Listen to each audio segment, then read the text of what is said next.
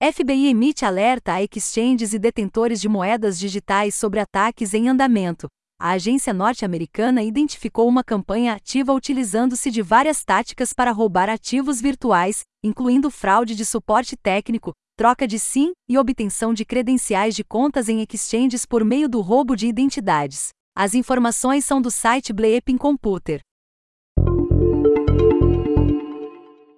Novo livro afirma que Mark Zuckerberg virou CEO de guerra em julho de 2018. O fundador do Facebook teria surpreendido um conselho de altos executivos da companhia ao declarar que vinha sendo um líder em tempos de paz e que isso iria mudar. Zuckerberg disse que assumiria o papel de CEO em tempos de guerra, com controle direto sobre todos os aspectos da companhia.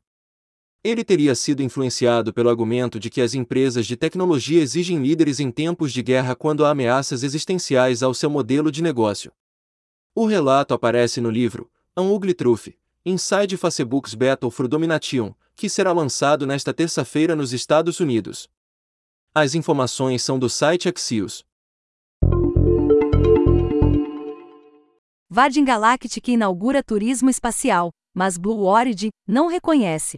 A nave, VSS Unity, levou o bilionário Richard Branson, fundador da empresa, e mais outros três passageiros a um apogeu de 85 quilômetros de altitude. A empresa afirma que Elon Musk, que é amigo de Branson, já teria comprado seu bilhete, que custa 250 mil dólares. A Blue Origin, empresa de turismo espacial fundada por Jeff Bezos, da Amazon, e com voo inaugural marcado para o dia 20 deste mês, no entanto, afirma que a nave da concorrente não voa alto o suficiente para ser considerada uma viagem espacial. O foguete New Shepard, da Blue Origin, voa acima dos 100 km de altitude, ultrapassando a linha de Kármán, internacionalmente reconhecida como a fronteira do espaço. As informações são do jornal O Globo.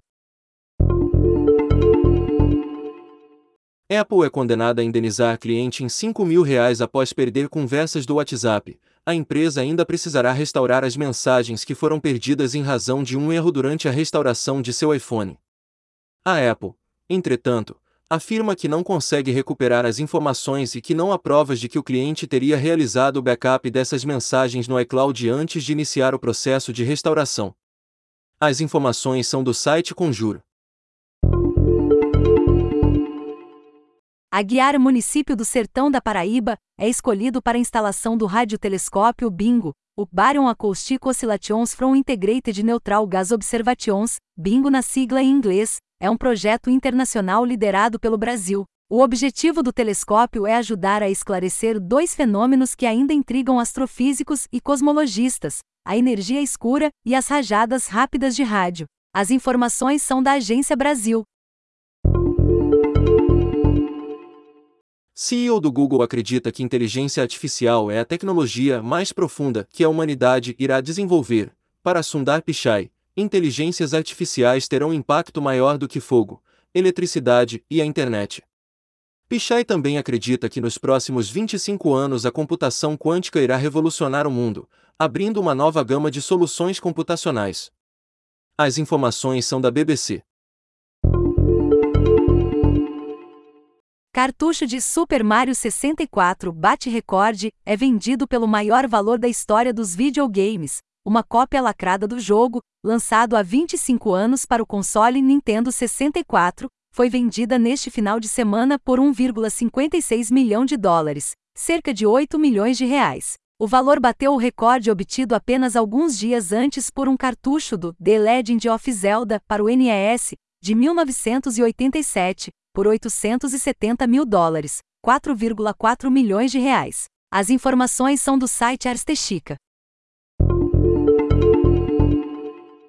Pesquisadores obtêm avanço significativo em miniaturização de semicondutores. A nova tecnologia propõe uma forma de armazenar informações elétricas em apenas duas camadas de boro e nitrogênio com um átomo de espessura cada. Os semicondutores mais avançados atualmente possuem cerca de 100 átomos de espessura. Além de permitir novas formas de controle de informações em dispositivos eletrônicos futuros, a tecnologia poderá contribuir com o armazenamento e conversão de energia. As informações são da página de imprensa da Universidade de Tel Aviv.